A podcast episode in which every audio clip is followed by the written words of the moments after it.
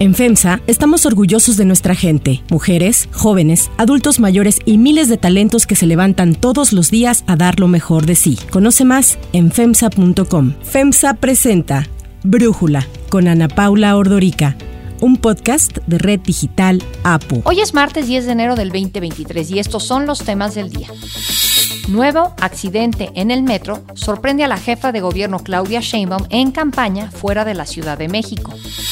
Gobiernos de todo el mundo cierran filas con el presidente Lula da Silva en Brasil. Siguen las detenciones masivas de vándalos fascistas después de los actos de los bolsonaristas el 8 de enero. Pero antes vamos con el tema de profundidad. Yo pienso que va a ser muy exitoso el encuentro, la cumbre en general. La décima cumbre de líderes de América del Norte inició ayer en la Ciudad de México y terminará mañana. Esta edición de los tres amigos entre los presidentes Andrés Manuel López Obrador y Joe Biden, así como el primer ministro Justin Trudeau, será la segunda que realizan en lo que llevan sus gobiernos. La última fue en noviembre del 2021 y fue en Washington, en la capital de Estados Unidos. El domingo llegó el presidente Biden, quien aterrizó en el Aeropuerto Internacional Felipe Ángeles, el AIFA, acompañado de su esposa Jill Biden, pero ella llegó a el aeropuerto de la Ciudad de México, al Benito Juárez. López Obrador presumió que Joe Biden lo felicitó por el AIFA, una de las obras icónicas de su gobierno. expresión del presidente Biden. Es un gran aeropuerto, me dice. Todavía estamos en el aeropuerto, sí, porque los del servicio secreto le dieron todo el recorrido. Esta visita es la primera oficial de un presidente de Estados Unidos a México en casi 10 años y la primera de Joe Biden a Latinoamérica desde que llegó a la Casa Blanca. El mandatario estadounidense fue recibido por López Obrador, quien después lo acompañó a su hotel a bordo de la Bestia, el auto ultraseguro del presidente de Estados Unidos. Esto dijo López Obrador sobre ese recorrido. Fue muy agradable todo el recorrido. Hasta me estuvo ahí mostrando cómo es ese vehículo especial. Él mismo ponía los botones. Tras preguntarle a López Obrador si había tocado el tema de la detención de Ovidio Guzmán, dijo que no lo trató y agregó que es irrespetuoso decir que se detuvo al narcotraficante porque llegaba a México Joe Biden. Es un argumento muy ramplón y además es una falta de respeto a quienes llevan a cabo esta acción y pierden la vida sobre los eventos entre Canadá y México, Raquel Buenrostro, la secretaria de Economía, y Mary Engine, secretaria de Comercio canadiense, se reunieron en la mañana del lunes para hablar del fortalecimiento de la resiliencia de las cadenas de suministro en América del Norte y la creación de economías que funcionen para todos y que beneficien a las comunidades locales. Por su parte, Trudeau voló ayer por la tarde de Canadá a México, acompañado de su esposa Sophie, y dijo que en la cumbre buscará fortalecer las tres economías, crear buenos empleos y construir un futuro mejor para todos en América del Norte. El primer ministro también aterrizó en el AIFA, en donde López Obrador lo recibió. Tras su llegada a México, se reunió con el Consejo Coordinador Empresarial, que reiteró su compromiso de trabajar para materializar las oportunidades en los tres países. La agenda oficial de la cumbre la dio a conocer ayer el canciller Ebrard, en la que se incluyó para el lunes una reunión entre el presidente Joe Biden y Andrés Manuel López Obrador. Los dos presidentes con sus esposas se reunieron en Palacio Nacional y las primeras damas fueron las que dieron el mensaje de bienvenida en conjunto. Rechazamos todas las formas de xenofobia, racismo, discriminación y clasismo y nos atrevemos a soñar con un tiempo en el que todos seamos iguales y libres. We believe that love is the mortar that holds us together. Love makes us flexible and resilient. Ya en la reunión bilateral, el presidente López Obrador le propuso a Joe Biden lo que había anticipado por la mañana, la creación de un programa que impulsa el desarrollo en América Latina con el objetivo de disminuir la migración. Tenemos que invertir en esos países, por eso, aún a nivel de ensayo, estamos demostrando que con nuestros recursos invertidos en Salvador, en Honduras, pronto en Guatemala, en Belice, se están logrando los propósitos de que la gente se quede a vivir y sea feliz en donde nació. Tras el mensaje de López Obrador, Joe Biden tomó la palabra en donde le llamó a su homólogo presidente amigo, lo felicitó por los esfuerzos para unir a las naciones y pidió trabajar para frenar el tráfico de fentanilo. Hay mucho que podemos hacer, tenemos mucho de qué hablar y espero poder hacerlo porque siento confianza, confianza en que lo podemos lograr.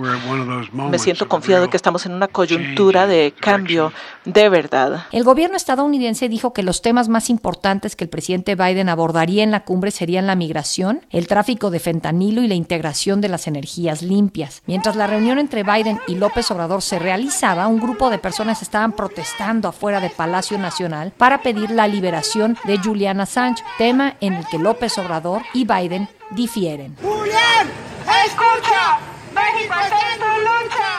Mientras el presidente de México hasta le ha ofrecido asilo político a Assange, el gobierno de Biden busca juzgarlo por la filtración de más de 700 mil documentos en Wikileaks. Al finalizar la reunión bilateral, el primer ministro Trudeau llegó a Palacio Nacional y ahí se juntaron los tres mandatarios para una cena de Estado con sus esposas. Hoy se tiene previsto un almuerzo de trabajo en donde participarán las delegaciones de los tres países y al finalizar comenzará la reunión trilateral. El análisis. Para profundizar más en el tema, le agradezco a Enrique Perret, internacionalista, experto en la relación México-Estados Unidos, director de la US Mexico Foundation, platicar con nosotros. Enrique, quería preguntarte, siento que cada jefe de Estado ha dicho cuáles son sus prioridades. ¿En dónde ves convergencias y en dónde ves divergencias? Gracias. A ver, yo creo que cada delegación, cada jefe de Estado, incluso nos podríamos ir a, hasta cada secretaría de cada uno de los países, pues traen diferentes prioridades. Creo que lo más interesante, Ana Paula, es que creo que los tres países coinciden en que no hay forma de aprovechar el momento geopolítico y las necesidades globales en temas de movilidad de personas, en temas de cambio climático, en temas de reencadenamiento productivo, que trabajar los tres países juntos y que existen ciertos mecanismos ya establecidos para lograrlo, como es el USMCA, y si quieres ahorita entramos ahí en cuáles son las controversias dentro del USMCA MCA. Entonces, tú lo mencionabas, el presidente Joe Biden viene con al menos con dos temas que para él políticamente son bien importantes, fentanilo y migración. Ya vimos también el presidente Joe Biden antes de venir a México llegó a El Paso. Hay una carta por ahí que ha circulado ampliamente del gobernador Greg Abbott, bastante dura hacia la administración Joe Biden, eh, con una crítica muy fuerte de cómo han administrado la migración. Y eso es lo que está viviendo Estados Unidos es un ambiente político polarizado por el tema de migración y el tema del fentanilo, Ana Paula, bueno, pues más de 100 mil muertos en Estados Unidos a causa de esto y obviamente pues hay un señalamiento hacia México. En el caso de México, pues hay unas prioridades, digamos, de soberanía, principalmente. El presidente ha establecido y pintado una raya en temas de soberanía, principalmente en temas energéticos. El tema migratorio me parece que también está en la prioridad del presidente López Obrador y ahí hay un esfuerzo en común, tanto con Estados Unidos y con Canadá, en diferentes esfuerzos como trabajadores temporales, eh, diferentes esfuerzos también por recibir a otras comunidades y, administrar la llegada de otras nacionalidades, como el caso de Haití, Nicaragua, Venezuela, pues todo el Triángulo del Norte. Y en el caso de, de Canadá, parece que en el caso de Canadá, una prioridad para con México es como restablecer la relación, Ana Paula, y, lo hemos visto mucho. A ver, ¿cuál es la relación real entre México y Canadá? Porque siempre la vemos a partir de la relación trilateral y nunca la vemos como una relación bilateral sólida. Y creo que eso va a ser bien interesante ver la reunión bilateral entre el primer ministro Trudeau y el, el presidente López Obrador, entre las delegaciones empresariales de los dos países y entre los diferentes ministerios y cómo relanzar una relación de México y Canadá, que dicho sea de paso, comercialmente hablando, va muy bien. Cada vez más empresas canadienses en México y también cada vez más empresas mexicanas participando del mercado de Canadá. Eh, y luego Estados Unidos y Canadá, pues con su propia relación bilateral y sus prioridades, también controversias, como el tema de los lácteos. Y bueno, en ese escenario, pues hay que encontrar ese, ese common ground, ¿no? Ese, ese espacio para los tres. Yo creo que es la economía, Ana Paula. Yo creo que es la competitividad de la región, creo que es la productividad de la región, tiene que ver con el talento de la región, la educación en la región. Y ojalá y eso sea lo que veamos de los resultados de ayer y de hoy. Por ahí es por donde yo veo las coincidencias. ¿Y cómo saber si hay algo tangible, si veremos un éxito en esto? Yo siento que el presidente Joe Biden llega pues con la mejor de las disposiciones cuando incluso accede a aterrizar en el AIFA sabiendo que no está no es un aeropuerto certificado por las autoridades internacionales ni las estadounidenses de aviación, pero llega en tan buen alid para pues dos cosas, le urge lo del fentanilo como decías y le urge algo de más cooperación en materia de migración que cada año se rompe récord de migrantes tratando de llegar a Estados Unidos. A ver, yo creo que las metas, digamos, de una, de una agenda como esta, Ana Paula, yo las pondría como en tres dimensiones. Tienes un poco los efectos de una agenda como esta a nivel, vaya, lo positivo de realizar una agenda trilateral con los líderes como esto. Tienes muchos avances a nivel ministerial, obviamente tiene que haber mucha organización, los equipos se tienen que movilizar, los equipos se tienen que poner creativos, tiene que haber un conocimiento de las partes, la secretaria de Economía aquí tiene que trabajar con la secretaria de Comercio tanto de Estados Unidos y Canadá. Eso para mí lo que te permite, digamos, el cascarón que te permite una agenda trilateral de este tipo, me parece que, que ayuda, porque agilizas muchas cosas, tratas de sacar, digo, si tú eres un funcionario público de segundo, tercero, cuarto nivel, pues tratas de utilizar esta plataforma para sacar tus temas. Esa es la, la primera. La segunda es el mensaje, Ana Paula, ¿no? Y, y bueno, pues cada presidente con sus prioridades tendrá que regresar a su país, en el caso del primer ministro y en el caso de Biden, tendrán que regresar a su país con ciertos acuerdos y mensajes. Joe Biden por primera vez en dos años va a la frontera, me parece que se había tardado, pero ese ya, ese ya es un mensaje a, a los medios. Joe Biden también regresa pues con, como le querramos llamar, ¿no? Si fue casuístico o no la detención de un capo en México y regresa con eso también a Estados Unidos. Tendrá que regresar con otros mensajes en materia de energía, en materia de pacto de cambio climático, en materia migratorio. Ya también hubo un par de anuncios en el tema migratorio. Joe Biden desde Washington, luego en El Paso y ahora, el día de ayer lunes, pues hubo también anuncios de cómo el gobierno de México y el gobierno de Estados Unidos se coordinarán en, en poder recibir a muchos de los migrantes de estas nacionalidades como las que mencionábamos. Entonces, ese es el segundo mensaje y en el caso de México, me parece que Andrés Manuel López Obrador está mandando un mensaje, bueno, al de entrada al recibir pues, a dos líderes tan importantes, el mensaje que manda también López Obrador de ser participativo de la región, ¿no? Lo escuchamos mucho el día de ayer, el cómo incluir a Latinoamérica en el desarrollo de Norteamérica y eso pues es un mensaje para, pues digamos, para sus amistades en Latinoamérica y otros mensajes hacia la población de México que tiene que ver con, pues obviamente, con ser abiertos a la recepción de migrantes, de estar cooperando en la lucha contra los cárteles, etcétera. Y el tercer grupo de metas, que es yo creo que el que más nos importa, más allá del mensaje y de la coordinación de los funcionarios públicos, pues son los resultados tangibles. ¿Se van o no a poner de acuerdo en el tema energético? ¿Se van o no a poner de acuerdo en el tema del maíz transgénico? ¿Se van o no a poner de acuerdo ya en establecer la ruta sobre las reglas de origen del sector automotriz? ¿Se van o no a poner de acuerdo en, pues en muchas otras cosas ya técnicas y, y digamos, pues que todos quisiéramos ver, ¿no? Quisiéramos ver un anuncio de una promoción en todo este tema de cadenas de suministro. Lo hemos visto en Estados Unidos, lo hemos visto en Canadá, en México nos hemos quedado cortos con las políticas públicas, digamos, para sacarle provecho a todo eso, pero esas son las metas que realmente importan. Si nos vemos, si van, si nos vamos atrás a lo que fue el mensaje de salida, a la declaración conjunta de la última reunión en noviembre del 2022, pues hay muchas cosas que si las revisamos hoy quedaron pendientes. Totalmente. Vamos a estar pendientes de la reunión, lo que quede el día de hoy y mañana. Muchísimas gracias por esta plática y este análisis. Gracias a ti. Si te gusta escuchar Brújula, te invitamos a que te suscribas en tu aplicación favorita o que descargues la aplicación Apo Digital. Es totalmente gratis y si te suscribes será más fácil para ti escucharnos. Además, nos puedes dejar un comentario o calificar el podcast para que sigamos creciendo y mejorando para ti. Hay otras noticias para tomar en cuenta. 1. Tragedia en el metro. Ya viene, vienen, ya vienen. Ya, tranquilos.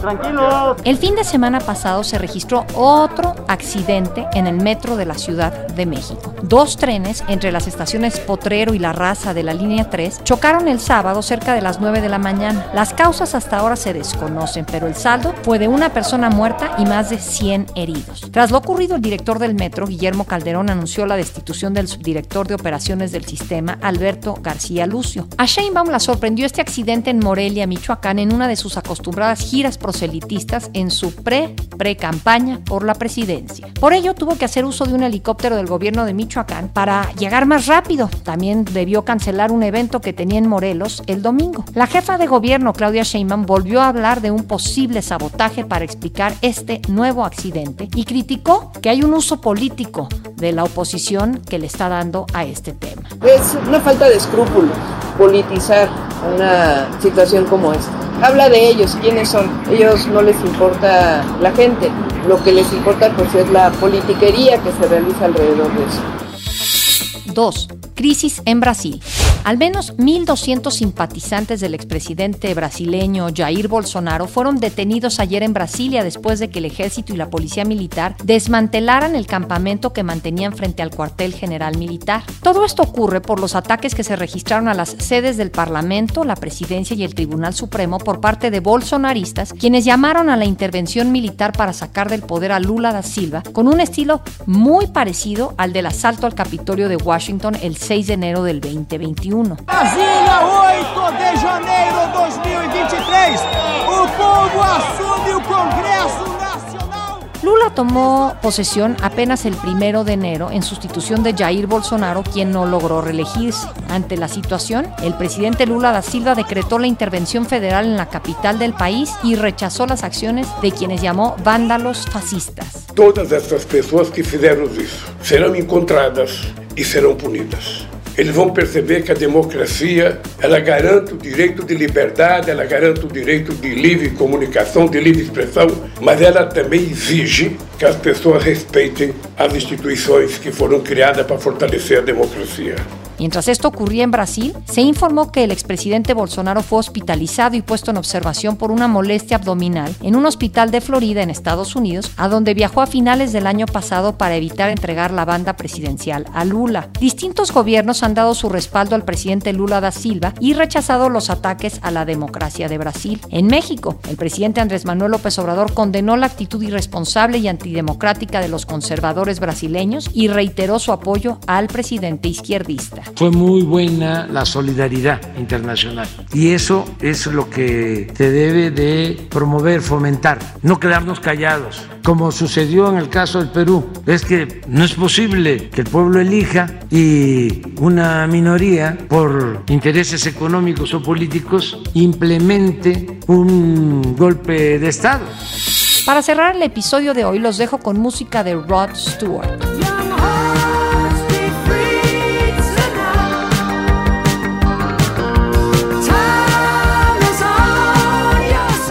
El cantante y compositor británico cumple hoy 78 años. Es mejor conocido por su carrera como solista, pero también fue integrante de bandas como Steam Packet, Shotgun Express, The Jeff Beck Group y Faces. En 1994, Stewart rompió un récord Guinness por protagonizar el concierto de rock gratuito más grande de la historia cuando se presentó ante más de 4 millones de personas en Río de Janeiro, Brasil. Rod Stewart fue incluido en el Salón de la Fama del Rock and Roll como solista en 1994 y como miembro de Faces en el 2012. Además, fue nombrado comandante de la Orden del Imperio Británico en 2007 y se presentará en México el 28 de abril con su gira The Hits.